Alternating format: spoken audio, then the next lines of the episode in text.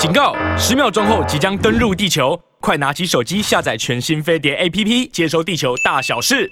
欢迎来到飞碟午餐，我是尹乃菁。在二零二三年的呃飞碟午餐，我们第一个这个上班日啊，今天呢飞碟午餐我们是请到呢大家非常喜欢的郑大教授汤绍成老师呢，要为我们对于国际情势来进行分析。老师新年好。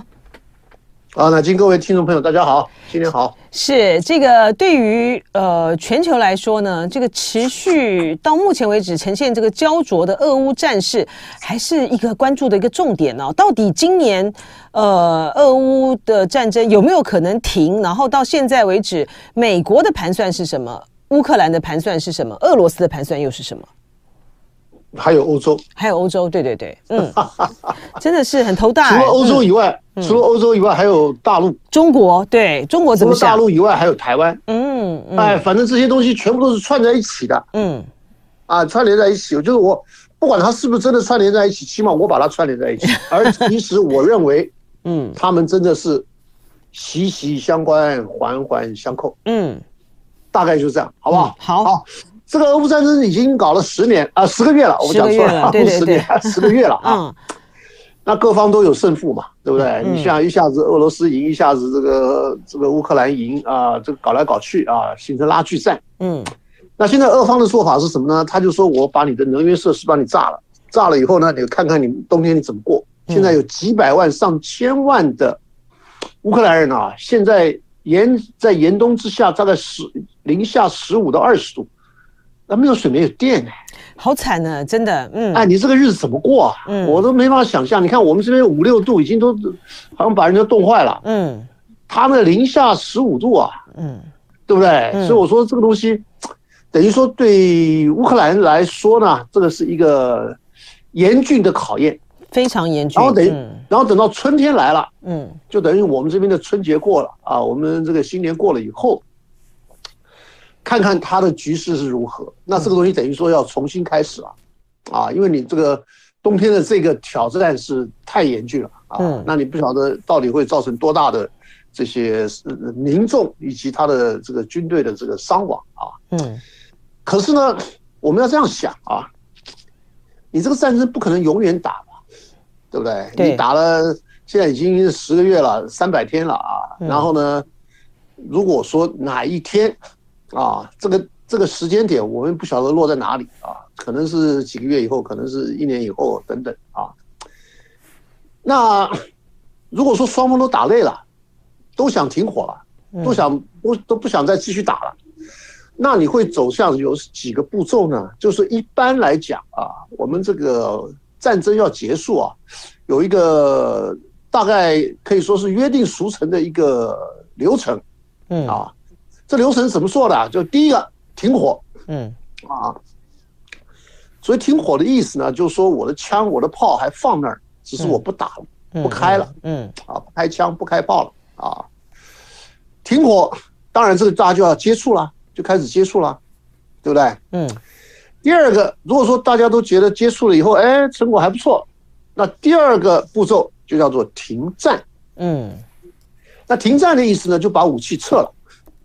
对不对？就是我们不要再把武器放那儿，这武器都撤回去了，这就停战。那这个停战跟停火呢，当然它就是要配合这个我们呃双方之间的这种啊协商啊。然后如果停战的协商都谈得不错，那就最后签署和平协议，嗯，就是正式的来结束这场战争，嗯啊。也就是说，这个是一般这个约定俗成的，呃，这种所谓结束战争的流程，嗯，对不对？嗯，你不如果说你不签的话，那表示说这个战争还没结束啊。对，你不签和平协议的话，对不对？那你和平协议里头，当然这里这这个规范就很复杂了，对不对？好了，那意思就是说，你先停火，再停战，再签协议啊。嗯，那这个过程当中。那总是要有一个和事佬吧？对。那这个和事佬由谁来担任呢？嗯，你猜猜看呢？你觉得现在放眼望去，哪个哪个国家、哪个单位，或者哪个组织、哪个什么的，能能够做做这个事儿？对啊，这个联合国的秘书长是希望来调停，可是他的分量好像不够哈，看起来好像就只有中国能够做这样的角色。嗯，对啊，你讲对了。嗯，现在就说你其他的国家是大概不行了，大概只有中国了啊。嗯，你像比如说你西方，你俄罗斯绝对不信任，对不对？那你这个西方你全部都被排除了。嗯，那你排除了西方的国家，当然美国也排除了。嗯，你排除了这些国家以后，哪些还有可能呢？你比如土耳其，土耳其分量太小了嘛。对，一开始的时候，土耳其是一直很想很积极的，但是它的分量，它很积极啊，因为它就在旁边嘛，就在这个黑海旁边嘛，对不对？而且他拿着库，对，拿库德族去交换，他现在就，他现在就，他的力量太小，这国家太小了，对。对啊，对啊，对啊，对啊，他的这个能能力太有限嘛，对不对？嗯。那那除此以外，你刚刚讲了联合国，联合国当然了，他当然也也是有这个意愿，可是呢，这个他会不会受到俄乌两方的这个支持？那俄罗斯会觉得说，你联合国一天到晚制裁我啊，嗯，你不是一天到晚决议吗？你决议都是反对我的，嗯，那联合国是不是可以担任这个角色？这个当然也是一个问题。对不对？嗯，嗯，可是选来选去，你刚刚讲对了，意思就是说，大概只有中国，嗯，他获得两兆的信任，而且是高度的信任。你俄罗斯不要说了，你跟乌克兰之间，啊，原本啊，其实在开战之前啊，嗯，他们有非常非常紧密的军事交流的关系。中，像比如说瓦良格号，嗯，中国跟乌克兰，对，瓦良格号，哎，对对对，中国跟乌克兰，嗯嗯。所以说，你看啊，现在到现在为止啊，乌克兰从来没有一句批评北京的话。嗯，啊，你像其他国家的，像什么法国啦，或者说是甚至包括基辛格啦，什么一讲说要和谈，那么马上这些人就就就开骂了。嗯，可是你看到这个泽连斯基有没有讲过一句对中国不利的话？同时，他的外长才一直在前几个月。还说希望中国出来调停，对，就希望中国发挥影响力啊，等等的，对，嗯，哎，对对对，意思就是说，因为中方跟俄罗斯的关系是非常好。最近，等一下我们要谈到这个，呃，普京跟这个习近平的这个谈话嘛，嗯嗯，意思就是说，这个俄罗斯现在也没什么大选择了，他只能够跟中国这个呃拉紧关系啊，改善关系啊，嗯，对不对？那所以说呢，这个无形之间就增加了。中国的谈判筹码跟国际地位，嗯，他就可以待价而沽啊，嗯，是不是啊？那你们继续打吧，你你不要和谈没关系啊，继续打，继续打，反正对中国的伤害相对有限，啊，因为你想想看啊，这个东西，这个俄乌战争一打，最严重的问题在哪里？第一个是能源，第二个是粮食，对，嗯，对不对？嗯，那当然还有这个通货膨胀，这个这个通货膨胀就是跟这个能源、粮食两个这个。基本资源这个息息相关的，如果你把能源、你把粮食这两个问题把它稳住了，那你受到俄乌的影响就相对的比较可控了。对啊，能源影响最大的是欧洲啊，对啊，嗯，对不对？那你像习近平上次不是去了沙乌地嘛？嗯，他就把能源搞定了，嗯，对不对？而且能源还不止啊，还有这个这个伊朗，还有俄罗斯，嗯，都是能源大国啊。而且它跟中国跟这些国家的关系都好的不得了，嗯，也就是说，能源的供给对中国来讲根本不是问题，已经获得保障，对不对？好，那另外粮食，粮食的问题呢？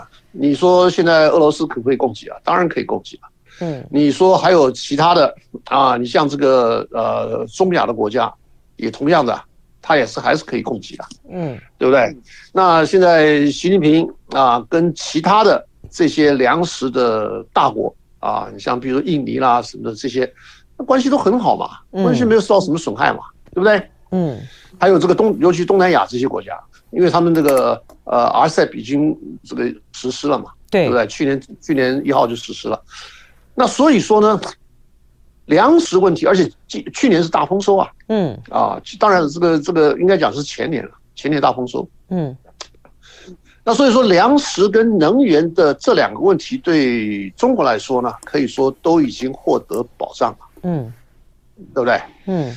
那都已获得保障的话，那他当然就稳坐钓鱼台，而且可以待价而沽嘛。嗯，对不对？好，你现在看你要不要？就说在这个习拜会的同一时间，啊，其实大概是前一两天啊，嗯，那个中方不是派了个代表团到北京，呃，到呃美国来吗？对，到美国去去说，哎，咱们可以来谈谈，嗯，谈什么呢？就是俄乌跟两岸的交换，嗯嗯嗯，意思就是说，俄乌我可以做点工作，那可是呢，你在两岸上面，你要不要做出贡献？嗯。那这个就跟台湾有关了，对不对？讲来讲去，这个东西我觉得就是刚刚讲的环环相扣的嘛，对不对？嗯。那好了，那就看看啦。那看看你们这些西方国家，尤其是美国带头的这些这些国家，那你们要不要啊？咱们坐下来聊聊，谈谈啊。当然就谈这个事儿。而布林肯国务卿大概就在这几天啊，他想说是在呃两会之前。啊，那大概就是要等到农历年前嘛。嗯，其实我觉得他应该是两会之后去嘛，可他他是要在两会之前。嗯，那当然这里面就跟什么东西有关呢？就跟这个美国通过的国防授权法，嗯，有关。嗯，啊，因为这个已经过了，而是去年二十五号就签了啊。嗯，那现在我们看到了中方的一个两个比较大的反应是什么呢？就第一个。外长现在已经宣布了，对，就是秦刚，秦刚，对不对？嗯，秦刚是驻美大使啊，嗯，那就表示说我们整个的外交重点就是美国吧，对。而且他为什么现在宣布？而这个应该是在两会以后，对，啊，就是在呃政协跟人大两会以后才宣布的。对，为什么今年都提前了？那当然就跟这个授权法有关啊，嗯嗯，因为你授权法已经生效了嘛。嗯，对不对？对，授权法生效了，然后再加上这国台办主任，国台办主任他也这么、嗯、这么早就宣布，嗯，对不对？就比这个，因为两会是三月啊，三月才开，对，对不对？嗯，那你现在是一月啊，你现在才一月啊，你为什么急着嘛？两个月前你就宣布了？嗯，那当然就是要对付美国嘛，嗯嗯，对不对？嗯，这对付美国，因为你美国的这个授权法不得了啊，很厉害的。嗯，什么呃呃五年一百亿啊什么的，还要到台湾来。我们上次讲了吗？之前派人台湾台湾来监军的，监军对，还要派出各单位啊，包括行政机关、立法机关啊，看看你们怎么办的啊。意思就是说，你们这些这些台湾人呐，这个抗敌意识不足，我来给你这个这个这个这个打打气，嗯啊，给你们刺激一下，让你们这个上前线当炮灰，嗯嗯，这个就是老美的做法嘛，对不对？那现在你看到这种状况，你在看在这个北京领导的眼里，你要怎么做想？你当然要事先准备嘛。他就是赶快让这些人事就定位，而不不在这个拖到拖到这个三月。你想看，这两个是就一个是对外交的，一个是搞台台湾的。嗯，因为这个两个才是重点嘛，重中之重嘛。是老师，我们要先进一段。是老师，等一下，我们要先进一段广告。广告之后呢，回到飞碟午餐的现场，我们要继续请汤绍成教授从俄乌战争之中啊，中国的角色谈这个呃中美之间，他现在对于呃在今年新的一年开始整个的对弈啊和这个博弈各的布局。我们先进广告，马上回来。欢迎回到飞碟午餐的现场，我是尹乃菁。我们继续请郑大教授汤绍成汤老师来为我们分析在俄乌战争之中中国的角色，以及中国呢为什么在呃打破过去的惯例，在两会召开之前的时候这么快的就宣布了国台办的主任宋涛以及外长秦刚。呃，根据汤教授的这个观点，就是在美国的国防授权法通过之后呢，呃，对于美国来说，他他新一轮的啊，对美对这个台湾，然后对中国的呃整体的战略，他已经是明确化了。在这样的情形之下呢，大陆也就不等待了啊，不能等待了。他把他的人事呢，呃，赶快的推推就定位，而且很快这个布林肯跟秦刚就通了电话嘛，哈。接下来呢，嗯，好，那这个情况呢，当然我觉得主要就是因为美国的这个挑战太严峻了啊，嗯嗯，因为。我刚刚讲了，这个授权法已经通过了。嗯，那这样子的话，那你说啊，那这个北京的这个情况，到底他现在他有多少谈判筹码？这个东西我们就来关注一下。嗯嗯嗯，就说在这段时间，就是在俄乌开战以来啊，美国跟欧洲啊，它之间的这个关系啊是有一些变化的。嗯，当然就是主要是在针对于这个乌克兰战争的这个问题上面。第一个，嗯、美国的高利率吸收了不少欧洲的资金，嗯，导致欧洲大失血，对不对？这一点大家都已经谈了很久了。第二个，就是拜登提出这个抗通膨法案。对，没错，嗯，抗通膨法案是什么意思呢？就是说他来高额补贴在美国的企业，嗯，那这样子的话，你会不会影响到欧洲啊？那欧洲企业蠢蠢欲动，他说我搬干脆搬到美国去了，我在欧洲这边。这没补贴啊，嗯，对不对？那等于说你要把这个啊，欧洲的很多厂商都吸过去。所以说，马克龙上个月去，呃，这个美国的时候，他就跳脚抗议了，嗯嗯，就是他其实他是开骂了，对不对？嗯。可是呢，拜登说对不起，我这个是对照顾我的国家，我我只愿意微调啊，拒绝改变策略。嗯，这个就让这个马克龙呢，等于说碰了个软钉子啊。还有一个呢，就是说这个。美国出售欧洲这个呃液态天然气，用美国价格的四倍，就是啊，这很过分的，这真的很过分。对，他说你这样搞，你这个东西怎么可以对待？这不是对待朋友的方法。对，发战争财。嗯，那也就是因为你这个能源价格在欧洲来讲啊，能源价格比呃高涨了以后呢，那导致通膨与企业的出走。嗯嗯嗯。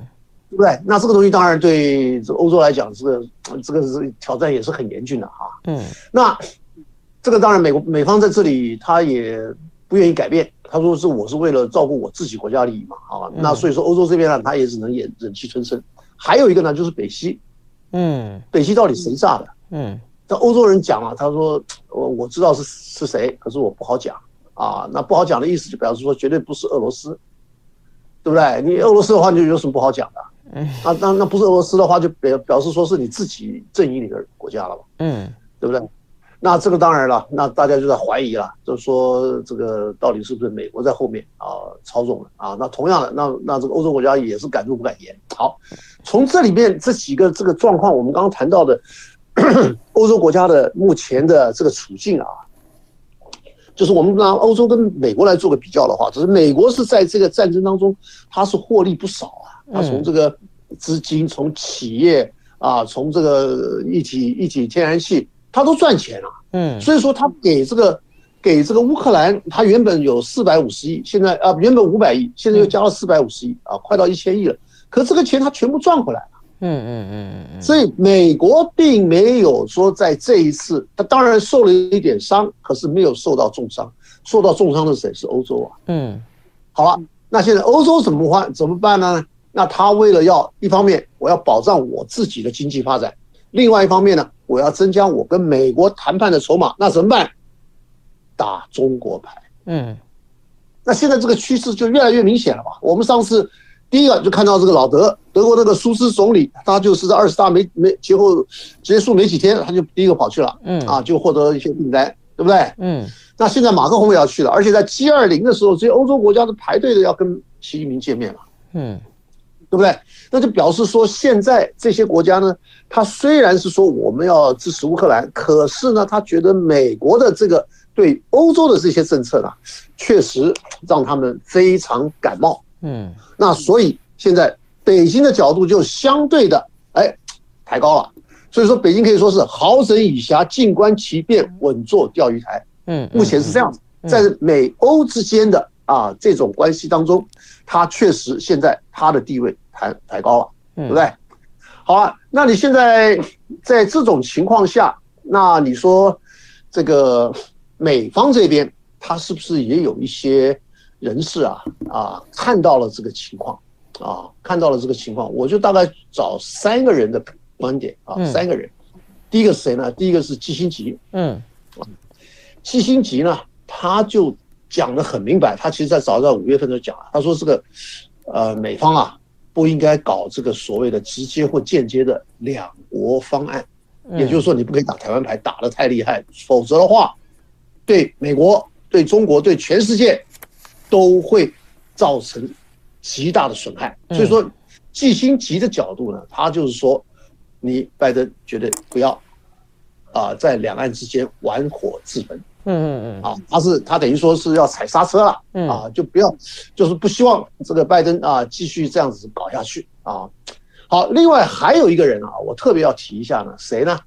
他是在美国芝加哥大学这个著名教授，叫做 Mearsheimer，叫莫尔斯海、嗯、米尔斯海默。对啊，Mearsheimer，他的这个立场是什么？他是属于他是属他的主张叫做进攻性现实主义。对对对，公式现实主义，对、嗯、对，你都听过了嘛？对，这个很有名的嘛。嗯嗯嗯，对不对？他就是提出弃台论的、啊。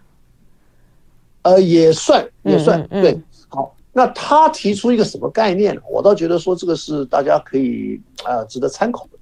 他说啊，他说苏联在一九九一年解体之后，直到二零一七年这个川普上台，嗯啊，在这个大概有二十五六年的这个时间当中啊，美国确实是唯一超强啊，爱怎么干怎么干，他的这个发挥的空间很大，尤其是他可以执行所谓的价值外交。嗯，就是他这个人权啊、民主啦、啊、什么的这些乱七八糟这些事儿啊。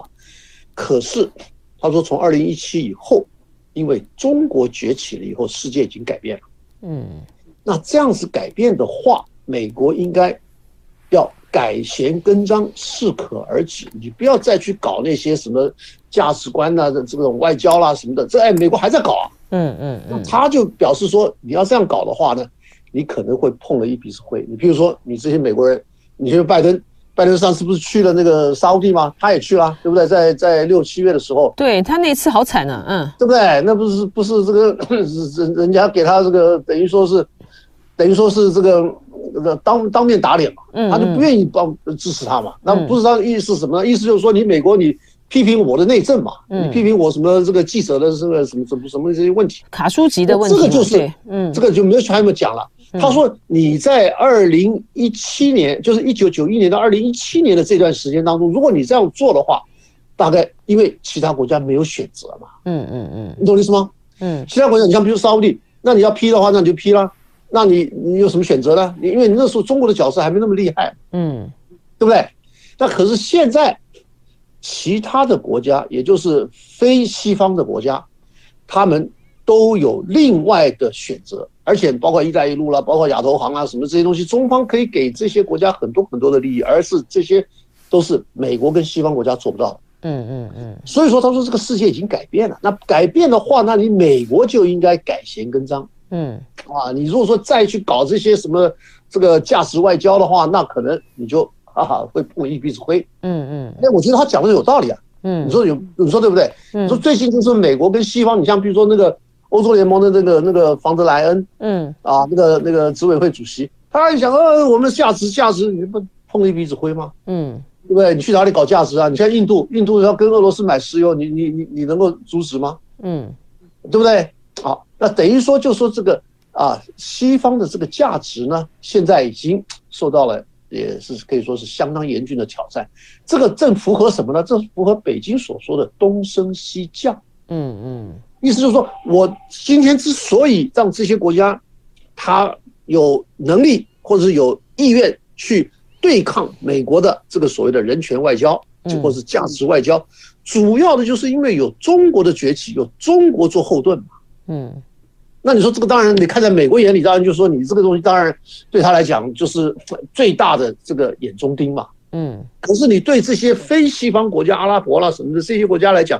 那他们是一个另外的选择，嗯，对不对？那所以说，从这个角度来看到，那个呃，梅尔斯海默他又讲了，他说二，自从这次这个俄罗斯入侵了之后，北约和欧盟啊，他是应该要为这个这次的这个战争啊，要付出代价，就是因为你北约你要吸纳乌克兰，你要东扩嘛，对，嗯，啊，对，你要给你你这个动作呢，就给了俄罗斯一个生存的威胁。嗯，而乌克兰他说应该是怎么做呢？他应该是在这个西方与俄罗斯之间采取一个等距外交的政策。嗯，哎，你说这个东西是不是给台湾一个很大的启示啊？嗯，那你现在是一面倒啊，嗯，对不对？你现在一面倒倒向美国啊，嗯，那当然是里头就出现很多的很多的这种啊困境啊，民民党的困境啊，等下我们再说，对不对？嗯，好，还有一个呢，哎，我觉得这个这个教授是更有意思啊。他是叫做 Jeffrey Sachs，嗯，他是获得唐奖的，嗯，我不知道你有没有印象，嗯，台湾那个唐奖。是，他讲了，他二零一八就讲了，以前讲了我不不谈了啊，他二零一八讲啊，孟晚舟被捕啊，这是美国的这个虚伪的作为他为什么呢？他说，因为很多美国的啊这些大的公司啊，他们也这个因为违反了这个制裁啊，被美国罚款了。嗯，可是高管都没有被捕啊。那怎么为什么你抓光抓一个这个孟晚舟呢？啊，好，那另外呢，他回避了啊这个维吾尔尔维吾尔的这个人权的问题。他说美国的人权问题啊更严重。嗯啊，他举了很多的例子啊，说美国在阿富汗呢这个杀了很多人啊，什么等等等等啊。那还有一个呢，他就说了，他说啊，中国的发展啊是辛辛苦苦得来的，他并没有像西方国家是经过掠夺殖民，然后呢得到了很多的利益而发展出来的。他说这个西方国家抵制是毫无道理的。嗯，哎呦，他讲这个话，我觉得这个 这个在美国啊，这个呃讲这种话是很难得的啊。尤其他值得一提，他说啊，北溪北溪油管是美国炸的。嗯，他敢讲这个话，人家问他说你为什么知道美国炸？他说那个时候啊，美国在这个北溪油管被炸的时候呢，他有这个什么侦察机啦，这个战机啦都在上面飞行，这个这个是对的。嗯嗯，对不对？嗯，可是没有人敢讲啊。嗯，谁敢讲啊？没人敢讲。嗯，对不对？还有呢，他讲的更有意思是什么呢？他说：“裴洛西到台湾来是毫不负责的行为。”嗯，哎，我觉得这个这个人实在是天才啊！那个在美国讲，而因此呢，他遭到强烈的媒体的抵制，甚至媒体啊给他戴红帽。他说：“你拿中国的钱。”嗯嗯嗯。所以你说美国的这个这个这个媒体的媒体的水准，我看大概也如此而如此而尔吧。就是立场很清晰了哈。啊，对啊，你你人家只是哎，人家是一个这个是哥伦比亚大学的著名教授啊，你就用这种方法来抵制他了，给他戴红帽。嗯，我觉得这个美国这个确实也是啊，水准有有限嘛啊，不是一个 这个自自由啊，可以说是新闻自由的一个国家了，对不对？好，那所以说我做个总总结的话，就这三个人讲的话呢，就意思就是说，美国对中国啊，应该还是。多对话，少对抗。嗯嗯嗯。啊，意思就是说，很多事情呢，你不要来硬的，你要来软的，要来对话。而且呢，西方国家呢，要对它的普世价值的政策呢，要有所收敛。而中俄两国的核心利益啊，要更加的关注。嗯。那这样子的话啊，不但符合这个大国利益，同时更是世界之福。当然，这里头也给台湾呐啊，啊做了一些这个。这个指引跟启示，嗯嗯，对不对？你台湾，你在这边，你你你在一面倒嘛，对不对？你一面倒的话，到时候我看民进党他会大失血，他在选下次选举当中，他绝对占不了上风啊！啊，现在这个情况，我觉得是对这个蓝军还是相对比较有利的啊。是，好了，那现在我们回到台湾了，嗯啊，先回到台湾了。台湾怎么回事呢？就是说你像川普那个时候，从贸易战啊、科技战啊，一直到拜登现在的晶片战，嗯，这个拉帮结派的。这个对对付中国的这个意向是太明显了啊！那当然了，你这些东西，你这些我刚刚讲的这些政策了，晶片战了什么这些政策，哎，你美国都要付出很大的代价，对不对？嗯，你说我不卖东西给你，同样的，到时候你在这方面你也要受到很大的损失。美国要美国自己的企业，而且他这个欧洲国家也要受到很大的损失。嗯嗯嗯，对不对？可是相形之下，台湾牌的代价最低，嗯，效果最好，嗯。所以他当然要打台湾牌嘛，嗯，对不对？他重点是说，他希望你中国，你不要跟美国来争取世界强权的领导地位，嗯，这个是美国最处心积虑的啊一个他的挑战跟忧虑，嗯，那在这种大环境之下，那你台湾算什么呢？台湾就是一张牌，一个诱饵。嗯，而这个诱饵的作用呢，就是说我要发挥啊，发挥这个诱饵的作用，然后让中方呢，解放军呢，最好跟你台湾呢，啊，最好打起来，冲突对，最好冲突起来。嗯，而冲突的话呢，而你还要造成台湾人民的重大伤亡。嗯，如果你是小猫两三只死了，这个这个这个这个这美方这边也也也也没有借口吧？嗯，你一定要造成台湾的这些。重大伤亡，那美方才有借口说我要来制裁中国。嗯嗯，不是这样吗？嗯嗯，那你说台湾这个东西，那你你你你这个东西，你难道都不了解吗？嗯，那所以说美国他的做法是什么啊？他做的非常细腻的。他怎么说呢？他说：“哎，我给你这个一百亿啊，你可以买什么呢？买美国的军火。嗯，可是买美国军火的项目是美方决定的。嗯，你比如说你要这个台湾的这个策略，说我要拒拒敌于这个滩外，就是说我要这个不让这个呃解放军登陆。登陆，对。美方美方说啊，这个已经没效了。啊，你们要做什么呢？他的意思就是说，台湾要做什么呢？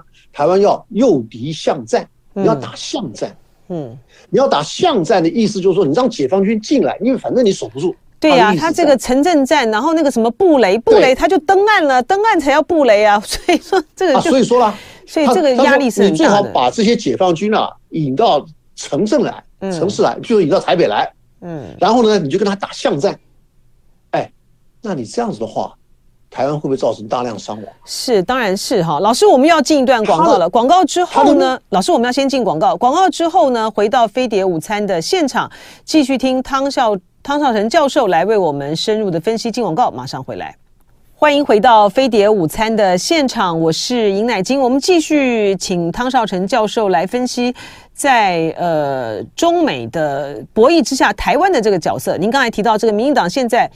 他现在采取的这个策略，完全的倾向，呃，这个美国。可是美国的策略呢，却是要让台湾呢，在呃两岸之间一旦有冲突的时候 要牺牲。这个实在是，这个这个什么样的政府会做出这样的决策？这是很荒唐的，太荒唐了嘛。嗯，意思就是说，现在台湾只是美国来引诱两岸造成这个呃冲突的一个诱饵。嗯。对不对？他就尽量的来戳你，尽量的来啊刺激你，刺激北京。那刺激北京呢，就希望你动手，而你动手呢，你还要这个呃这这非常的大举的动手，造成台湾人民的这个大量伤亡。你要造成这个情况，他才能够出师啊，他那美国才出师有名啊。嗯。假设第一个，你合同，你合同，你美国担任什么角色啊？什么角色也没有啊。嗯。假设你武统，可是你武统没有伤亡。假设你这个解放军来台湾投降了，哎，那你美国你怎么怎么介入啊？也很难介入啊，对不对？嗯，好，所以说啊，还有一个呢，还有一个是说，你民进党所说的，民进党说什么啊？就把台湾换装成刺猬，那老公就不会来了啊，这个他的说法，对不对？民进党的说法是这样。嗯，哎，那老公不来，对你美国要来压制中国，呃，这个符合他的利益吗？嗯，那这样的话就形成恐怖平衡平衡了嘛？那恐怖平衡的话，你怎么符合美国要来打压中国的利益呢？你完全不符合嘛。嗯，你要符合他的利益的话，就是要台湾造成大量的伤亡，大量的伤亡才会符合美国终将制裁中国的最后目的。嗯，他才出师有名嘛。嗯，对不对？那所以说台湾你要打巷战，你巷战你才会大量伤亡。嗯嗯，啊，对不对？那所以说呢？蔡英文不是讲了吗？他说什么兵役延长与美方无关。我觉得啊，这个他他真的是瞎睁眼讲瞎话啊！他这个要遭天谴的，他就是要把这个台湾老百姓、台湾年轻人啊，这个送上送上前线当炮灰。嗯，就是这么简单。嗯，因为老美的压力很大。对啊，他说你不跟我这样干的话，到时候我你到时候你下来以后，我我要不要我要不要支持你啊？啊，这可能都有问题了，因为他下来以后可能会面临到很大的。很大的问题，嗯啊，然后他的这些呃狗屁倒灶的事儿啊，什么高端啦，什么这个论文啦，什么乱七八糟的一大堆事儿啊，你看他下来是谁保他？所以说他现在不让这个苏贞昌离开，就是要把苏贞昌当成一个挡箭牌，嗯，来保护他。你说其他人还谁来保护他？你上来一个新的人，你能怎么保护他？嗯，很难保护他。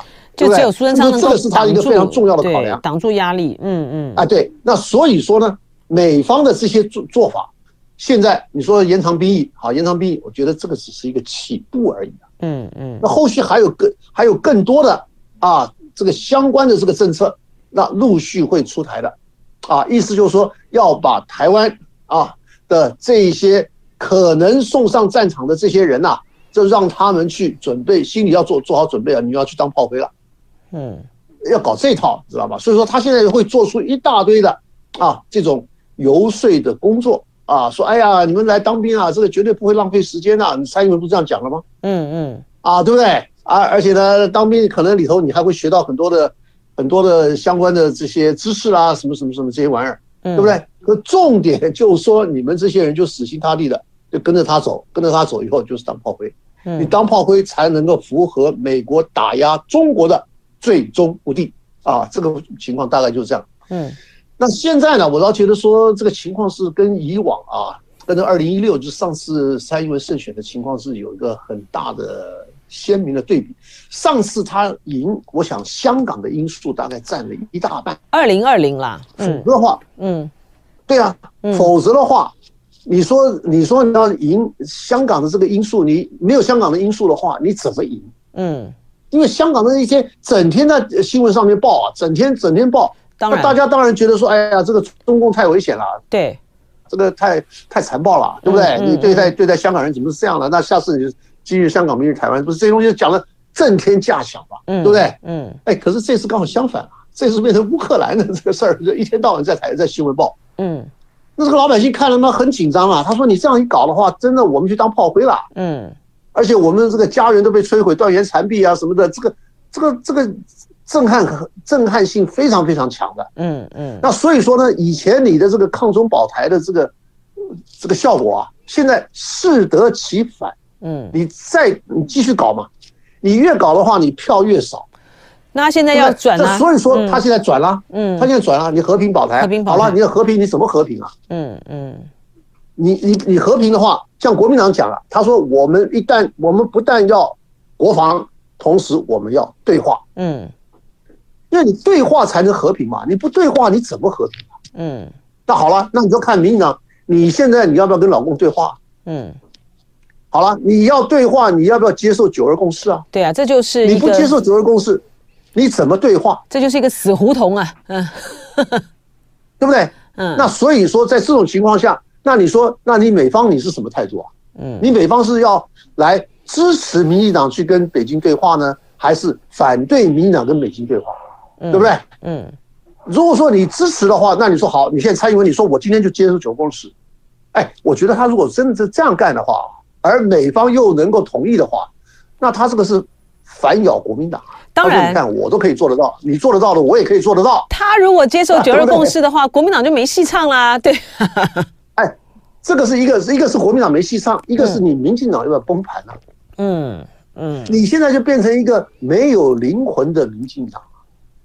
好了，那你这样的话呢，人家就讲了，好了，那你要不要修党纲？那你这个台独党纲你要不要把它修一修啊？嗯嗯，啊，对不对？那这个东西对民进党来讲，这个是兹事体大嘛？那就看他们怎么调整，看他们调整的幅度有多大。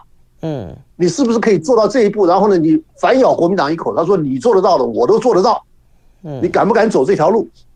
啊，这是一个很大的冒险啊。嗯，对不对？你这样做的话，你对国民党会有很大的伤害。意思就是说我立刻明天派人去北京，我们谈判。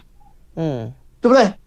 那你国民党你还他妈在那边 在那边望而却步啊，望洋兴叹啊，嗯，对不对？那如果说他真的敢做这么大的这种转变的话，那你美方是不是要先同意啊？嗯，而且你跟美国之间，你民进党你胆敢向美国说不吗？嗯，你敢吗？现在我们就没法想象，可是我他敢走这一步，可是呢，我们大概可以想象的是说，这个是在。理论上，他可以做得到。对，理论上他可以做到，但是我觉得美国不会支持。美国不希望一个和缓的两岸关系。那可是民党可以说啊，哎，你布林肯，你不是也要去北京吗？就是。那你可以去，为什么我不可以去啊？我觉得关键在这里 啊，就说对，老师讲的就是这个关键，就在于是说，当这个中国大陆的这个军机，它最近呢这么的逼近啊。